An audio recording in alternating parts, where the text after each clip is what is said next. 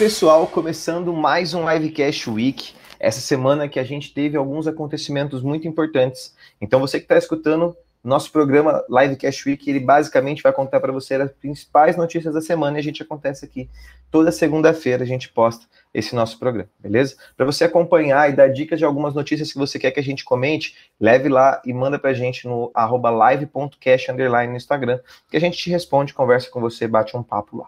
Bom, para a gente começar, a gente começa sempre falando sobre uma atualização sobre o coronavírus. Então vamos trocar essa ideia. Ô, Júnior, como é que tá o coronavírus aí, cara? Então, hoje a gente tem no Brasil até agora 10 milhões 168 mil 174 casos de Covid-19. Desses mais de 10 milhões, a gente já teve um pouco mais de 245 mil óbitos. E a vacinação, infelizmente, também está tá acontecendo de forma muito devagar. A gente teve como primeira dose só 5 milhões 916 mil. Isso dá 2,79% da população. E a segunda dose, né, as pessoas que já foram totalmente vacinadas, somam 1 milhão 181 mil. Ou, ou seja, um pouco mais de meio por cento. Isso infelizmente é, é muito pouco ainda, e como a gente vê nas notícias, é infelizmente eu acho que vai continuar assim por um tempo, né? É muito pouco, Júnior, e assim, é, a gente não tem previsão de melhora, até porque a gente teve essa semana cinco capitais que tiveram o estoque de doses esgotado. É, Salvador, Rio de Janeiro, Teresina, Campo Grande, Cuiabá estão sem doses de vacina por enquanto. Isso é bem complicado. É, e a OMS está alertando aí, né, e dizendo que as vacinas é, estão sendo acumuladas nas grandes potências, né? Hoje nós temos as cinco grandes, maiores potências produtivas tendo um terço a mais de estoque de vacina do que a sua quantidade total de população. O que na verdade seria algo correto, mas visando para uma distribuição mundial e não cinco países. A gente consegue perceber que os países da África, da América Central e alguns países desse sudoeste asiático estão completamente sem estruturas também de vacinação, assim como o Brasil, né?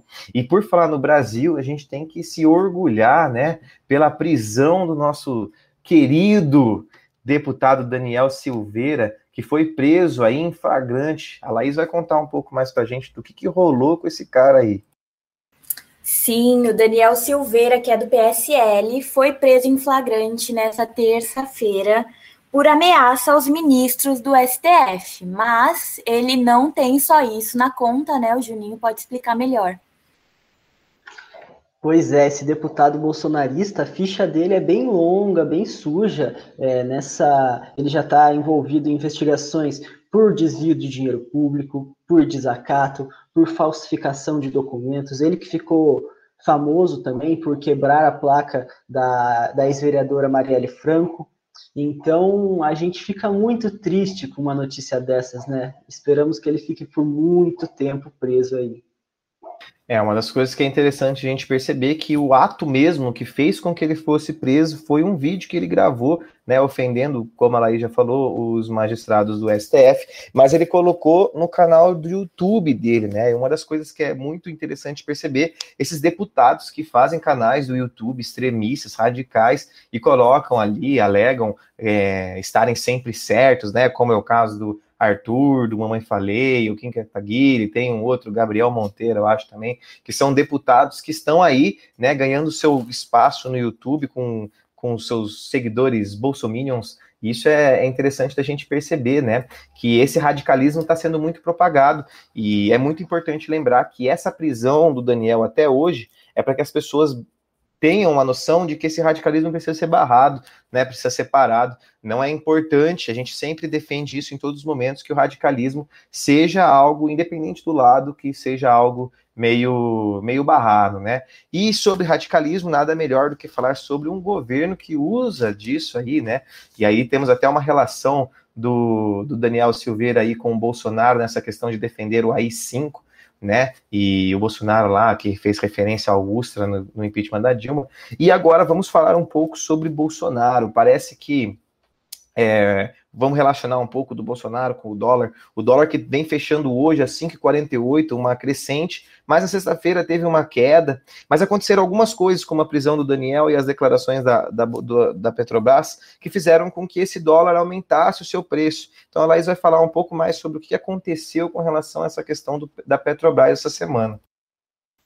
Sim, é, o Bolsonaro ele anunciou nessa sexta-feira, dia 19, é a substituição do presidente da estatal, né, da Petrobras, por um general da reserva. Então, basicamente, um militar comandando lá a Petrobras. Isso implica em muitas coisas e, inclusive, o Bolsonaro fez um anúncio, né, como ele sempre faz para a imprensa, falando que se a imprensa está preocupada com essas mudanças, pode esperar que tem mais. Então, assim, isso tudo desestabiliza muita coisa no país, inclusive a economia.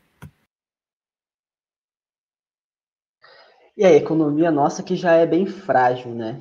E a gente vê que ela é refletida na Bolsa de Valores. É, na última sexta-feira, o Ibovespa fechou com uma queda de 0,64 e na semana foi acumulado 0,84. E para vocês terem uma ideia de como a, de como a Petrobras é, foi desvalorizada, é, na segunda-feira, o, o valor dela no mercado caiu 75 bilhões. E nessa, e quer dizer, isso hoje, na segunda-feira, em poucas horas. E na sexta-feira, ela já caiu 28 bilhões. Então, além da gente ter diversos setores da sociedade no Brasil é, em declínio, a nossa economia também vai de mal a pior. Isso fica refletido no dólar, fica refletido no preço da gasolina, que também só cresce, né, Barbosa?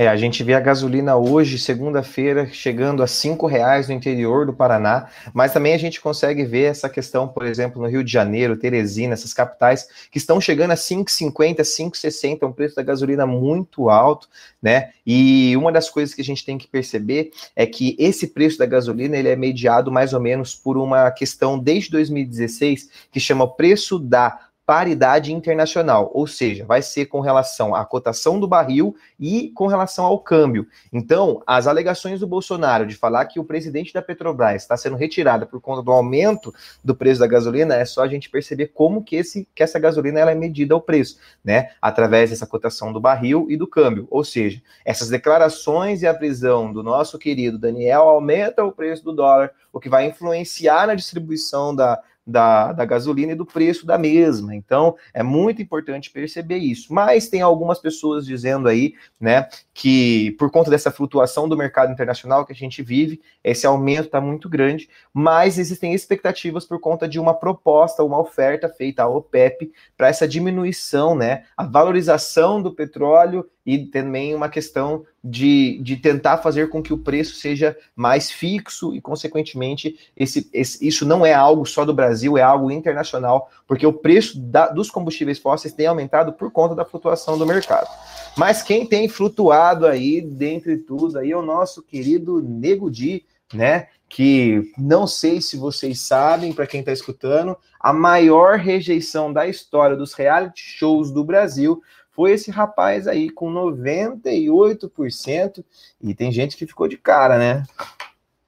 Eu fiquei de cara. Não acreditei. Assim, eu imaginava que ele fosse sair com uma porcentagem grande, mas não imaginava que ia bater o recorde, né? E seguimos, seguimos para bater outro recorde. É, eu fiquei de cara também, não esperava. Esperava até mais de 90%, assim. Acho que ia ser uma rejeição muito grande quase igual do Bolsonaro, né? Enfim, a rejeição do Bolsonaro poderia ser igual à do Nego Di. Mas eu acho que amanhã, na terça-feira, a gente bate outro recorde de rejeição, né? Estamos aí torcendo. É, eu tenho certeza, né? Porque a gente tem a Carol Conká que vai para o paredão e é muito interessante porque acho que a gente devia fazer um bolão aqui entre nós três para ver quem acerta a porcentagem exata. Eu acho que vai dar 99,08% e se eu acertar, eu quero 10 reais. Olha, eu vou em 98,88. Vai bater o recorde, mas não vai chegar no 99, eu acho. Ah, eu chuto no 99, mas 99,2 por aí. Bom, então eu acho que vamos ver quem vai acertar, mas tomara que a gente consiga perceber que essa rejeição ela é mais por um sentido da gente conseguir entender de fato que a gente tem que ter conduta e cautela na hora de abordar certos temas e fazer com que as pessoas é, estejam em desconstrução e não acabem com pessoas que né, de fato, às vezes são, são cresce, crescem nessa, nessa estrutura que a gente tem de preconceitos, né? Então é muito mais importante a gente educar, ser mais civilizado do que a gente só reprimir e acabou, né? É muito importante esse, esse, esse finalzinho desse nosso programa. É, para quem ficou aqui, até aqui, muito obrigado para vocês que estão escutando pelas suas plataformas. Não esqueçam de seguir a gente de verdade lá no arroba live.cast underline e outra coisa, nós temos agora um grupo no Telegram para a gente mandar algumas informações, né? E já estava me esquecendo de uma informação que a gente tem que dar aqui. Nesse domingo, dia 21, a UFPR deu uma nota, né, cancelando a prova às 5h48 da manhã da Polícia Civil, no próprio domingo, que seria realizada a prova. Então, para quem está escutando a gente aí, fiquem atentos, por gentileza, com a prova deste domingo agora da UFPR, primeira fase do vestibular. No mais, muito obrigado pela atenção de vocês e a gente se encontra num próximo programa aqui mesmo nessas plataformas digital. Valeu, tchau, tchau. Boa semana, gente. Tchau, tchau. Boa semana, pessoal.